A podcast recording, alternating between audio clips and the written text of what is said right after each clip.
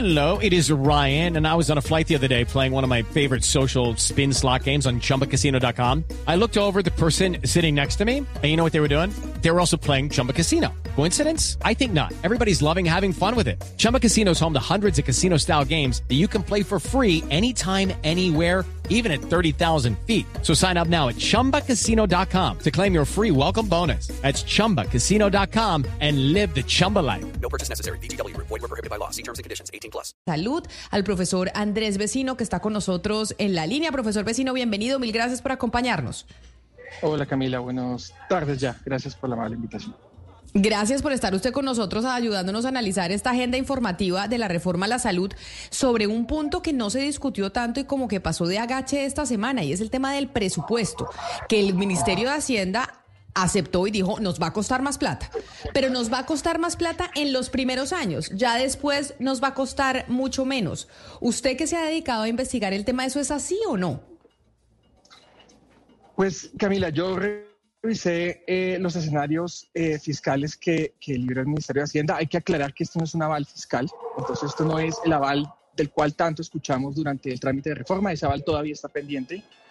Eh, pero hay varios temas que a mí sí me preocupan de, esos escenarios y con todo el, conocimiento que tienen los, lo- quienes trabajan en el Ministerio de Hacienda. Pero, pero primero, eso, ese documento de- de escenarios, realmente hay muchos datos que faltan, ¿no? Eh, como decía la representante Jennifer Pedraza ayer o antes de ayer, em, en gran parte de los, de los ítems de costo em, simplemente no dicen, eh, nos referimos a lo que dice la reforma a la salud, porque aquí no podemos, no tenemos forma de estimar esto, ¿no? Vayan allá. Entonces, digamos que es, un- es una, es, una, es una lógica circular por la cual yo estoy validando fiscalmente lo que me están diciendo que va a valer, pero realmente no estoy calculando independientemente si va, a, si va a costar eso o no. Entonces es un tema. Otro tema es que ellos hablan de UPC, yo la verdad no entiendo todavía por qué seguimos hablando de UPC cuando la reforma realmente, esa UPC no va a existir, pero ellos dicen que la UPC tiene una siniestralidad, es decir, em, el, el- el- el- la proporción de, de gasto eh, de, la UPC es del 95%. Ayer en el foro de Anifia Semi mostraban cómo eh, la siniestralidad en el régimen contributivo llega a ser el 99% en julio de este año y en el subsidiado pasa a ser do- 102%. Entonces, ese, ese, ese supuesto del 95% subestima enormemente los costos mm, del sistema de salud. Y finalmente lo que mencionaba usted, eh, realmente no hay ningún sistema de salud en el mundo que sin reducir servicios haya reducido sus costos. Hay una, hay una gran... em, hay- hay, un- hay una gran premisa de- detrás de esto y es que a través del cuidado preventivo se va a reducir eh, los costos en salud. Lo que ocurre en la realidad es que el cuidado preventivo es bueno, todos lo queremos, mejora la calidad de vida, mejora la longevidad de las personas, mejora qué tan felices somos con el sistema, pero no reduce los costos. Si uno quiere hacer un sistema preventivo, tiene que ponerle plata. En un estudio que hicimos recientemente para el Banco Interamericano de Desarrollo, vimos que para 2030 em, el- el- la proporción de, de- de gasto en salud sobre el PIB en Colombia puede alcanzar el 10%. En, eh, en este, en este documento eh, que presenta el, el Ministerio de Hacienda, en los dos escenarios, tanto con reforma como sin reforma, para ese año es menos del, 6, menos del 7%, lo cual es absolutamente inviable. Yo, yo quería ir sobre ese intercambio que tuvo en Twitter el presidente con, con una ciudadana sobre que ella le reclamaba que ya uno como usuario no va a tener pues, la libertad para escoger diferentes IPS. Yo lo que tengo entendido de la reforma, y quisiera que usted no lo explique más, es que uno va a quedar atado a su CAP, es decir, a su centro de atención primaria, que va a estar determinado por región, por, la, por localidad, y uno tiene que inscribirse ahí, y es ahí donde uno tiene que ir, y pues no sé si habría tanta libertad para elegir. ¿Usted cómo lo entiende según, según la reforma? Es correcto. Según como está el texto ahora, eh, los CAPS tienen una jurisdicción territorial. Entonces, eh, usted, Sebastián, que vive en determinado lugar, va a estar vinculado a un CAPS al cual usted se tiene que adscribir. Eh, cuando usted tenga problemas menores de salud, usted va al CAPS. Y si el problema de salud es mayor, el CAPS debería encargarse de remitirlo a un segundo o tercer nivel de atención. El problema, y esto es, es, es creo, evidente, es que si uno fragmenta las fuentes de financiación, también fragmenta la prestación de servicios, porque los CAPS son financiados por un flujo de recursos de una forma determinada, con unos incentivos determinados, y las redes, los segundos y terceros niveles, están financiados por una fuente de diferentes recursos con diferentes incentivos. Entonces, realmente la pregunta que tantas personas han hecho es cómo van a hacer para vincular al primer nivel con el segundo y tercer nivel. Y eso es en el caso de personas que eh, están enfermas ahora, que se enferman, ah, que se enferman, digamos, en ese momento. Pero las que ya vienen enfermas también son una preocupación. Imagínense personas hoy en día que están siendo atendidas por em, eh, tanto EPS como IPS que tienen cuidado ambulatorio, personas que tienen, por ejemplo, problemas serios de diabetes, eh, neurológicos, respiratorios. Esas personas necesitan especialista o al menos un médico altamente especializado en, eh, en su condición. Pero eh, en los CAPS no lo van a tener. Un, asterisco ahí de toda esta explicación suya, porque si uno está adscrito a su CAP por, eh, por tema territorial, pues por lógica yo deduzco que aquellas personas de menores ingresos, los colombianos más pobres, pues sus IPS, según el CAP, pues por lo general son hospitales pues malos. Entonces, digamos, eso que estoy diciendo es correcto. Alguien de bajos ingresos por lo general le va a tocar un CAP y unas IPS pues de mala calidad. Eh, es posible. Eh, realmente digamos que yo, creo que lo que usted menciona es cierto en el tiempo porque de alguna manera la, la inscripción inicial ocurre con la infraestructura que está disponible.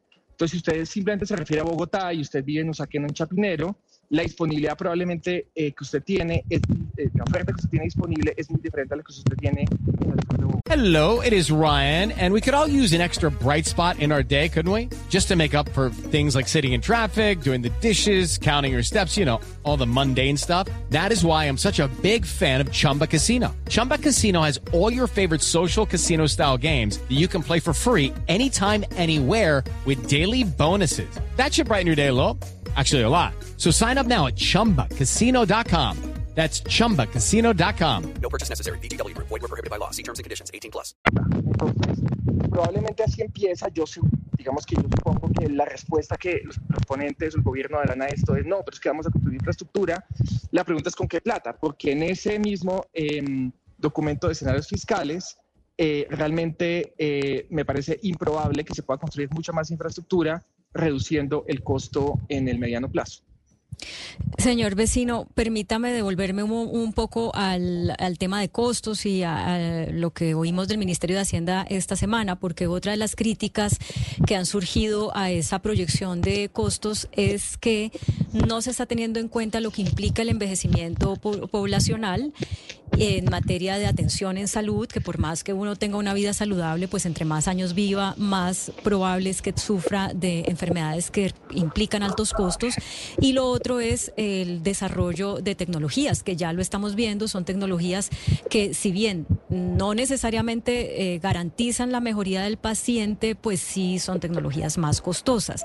En los estudios que ustedes han hecho como investigadores, ¿qué han encontrado en cómo estos dos factores que le he mencionado aumentan los costos en salud. eso es muy cierto, Claudia. Pues mire que, em, de hecho, en ese mismo estudio que mencioné hicimos diferentes escenarios. Em, cuando uno em, tiene en cuenta una potencial reducción de la prevalencia de enfermedades, enfermedades en general costosas como falla renal, hipertensión, diabetes, eh, lo que ve en el tiempo es que el impacto no es mayor al 10% en eh, el gasto en salud. Realmente el factor eh, más importante de crecimiento del gasto en salud es la tecnología, como usted mencionaba, eh, independientemente de qué tan enferma está la gente, porque igual siempre va a haber gente que se va a enfermar. y esa gente va a ser tratada con tecnologías mucho más intensivas que en últimas van a terminar incrementando los costos en forma neta. Entonces, em, volviendo, a lo que mencionaba inicialmente, la prevención es muy importante para mejorar la calidad de vida, para mejorar la longevidad, pero al mismo tiempo eso no va a reducir los costos, porque el principal factor de, crecimiento de costos, que es la tecnología, no se está eh, tratando. Y hay un tema adicional, y es que en eh, los mecanismos de contratación que se plantean, normalmente lo que hacen todos los sistemas de salud, en el Reino Unido incluso, para tratar de contener los costos, es a través de contratos de capitación, ¿cierto? Entonces yo le digo, yo soy el NHS en el, Reino Unido, yo soy un asegurador en Colombia, y yo le digo, a mi hospital, eh, yo tengo una población de mil personas con problemas de vesícula biliar al año. Si usted me los trata, yo le doy cierta cantidad de dinero. En este sistema que ellos están proponiendo, el pago va a ser por cada procedimiento. Y, lo que y esto, digamos, lo sabe cualquier persona que haya estudiado contratación, sabe que en últimas lo que ocurre es que eso termina incrementando los costos porque los, los prestadores tienen un, incentivo, tienen un incentivo claro a producir más para poder ganar más. Muy diferente a si tienen una un precio fijo. Señor vecino, claro, pero lo que dice el presidente, digo yo desde Dubái en su cuenta de Twitter muy activo, respondiéndole al expresidente Álvaro Uribe que decía un poco eso que usted está mencionando, es que precisamente las EPS, que ahora van a ser gestoras de salud, van a seguir auditando esos procedimientos. O sea que las IPS no van a poder decir yo hago todos los procedimientos así sin ningún tipo de control. Las EPS ahora gestoras de salud van a tener que hacer esa, ese control de los, de los procedimientos que se autoricen, como se hace hoy en día. Lo que pasa es que las EPS hoy manejan la plata y con la reforma a la salud la va a manejar la ADRES. Ah, hay dos puntos importantes, Camila. El primero es que em, actualmente se hacen auditorías previas, auditorías concurrentes y auditorías posteriores. Entonces, ahí, digamos, hay todo un sistema y esto no solamente afecta a los costos, sino también la calidad de la, en la atención de los pacientes. Lo que se propone en la reforma es hacer un sistema muy débil de auditorías concurrentes y que todas las auditorías sean posteriores, después, es decir, después de que ocurrió la atención. Esas auditorías efectivamente las harían las gestoras y adicional a eso habría un porcentaje, 15% actualmente, em, que sería auditado aleatoriamente eh, por la ADRES, la cual no tiene la capacidad para hacer esa auditoría. Entonces pasamos de un sistema que funciona relativamente bien, que mejora la calidad de atención de los pacientes, de auditorías previas, concurrentes y posteriores, a un sistema prácticamente solo de auditorías posteriores cuando ya todo, se ha hecho. Em, y pues digamos que eso sí afecta los costos y la calidad. Pero también mencionaba algo, Camila, que me parece importante y es, yo creo que hay gran consenso político en general del giro directo digamos que si termina ocurriendo, que es básicamente que la ADRES pase directamente la plata a las IPS, si termina ocurriendo, pues será la decisión de, del Congreso, pero a mí sí me preocupa algo, y es que si las EPS no, no arriesgan el pellejo, si ellas no tienen la plata y tienen que gestionar esa plata, em, sino que simplemente ordenan el gasto a partir de la ADRES, entonces ya realmente no están, no están arriesgándose financieramente y eso llevaría posiblemente a incrementos en los costos en salud. Y, y existen ejemplos de eso. Si usted mira hoy en día em, los presupuestos máximos que funcionan por giro directo, la, la, gestión financiera de ese riesgo no es de la misma calidad que se hace que la que se hace con recursos de UPC. Entonces, el giro directo puede tener, eh, terminando, eh, consecuencias no intencionadas eh, solamente, digamos, por un consenso político. Pues es el profesor Andrés Vecino que ha hecho mucha investigación alrededor de la reforma a la salud y la conclusión que tomo entonces de lo que usted dice, si bien es cierto que acá no hay un aval fiscal de la reforma a la salud todavía, que eso no fue lo que presentó el Ministerio de Hacienda, sino que presentó un estimado de lo que costaría, le costaría al país esta reforma a la salud, que sin duda alguna es más pero ellos dicen que en el futuro va a costar menos. Según sus estudios, usted dice, no señor, esto nos va a costar más y vamos a tener que sacar más plata para el sistema de salud. Profesor Vecino, mil gracias por haber estado hoy con nosotros en Mañanas Blue, hablando de ese punto importantísimo que no lo discutimos tanto esta semana en el país. Muchas gracias, Camila. Y no solo mi estudio, yo creo que ningún país en el mundo ha experimentado reducción en gasto en salud y ha mejorado los servicios para las personas. Gracias. Okay, round two. Name something that's not boring. A laundry? Ooh, a book club. Computer solitaire, huh? Ah, oh, sorry, we were looking for Chumba Casino.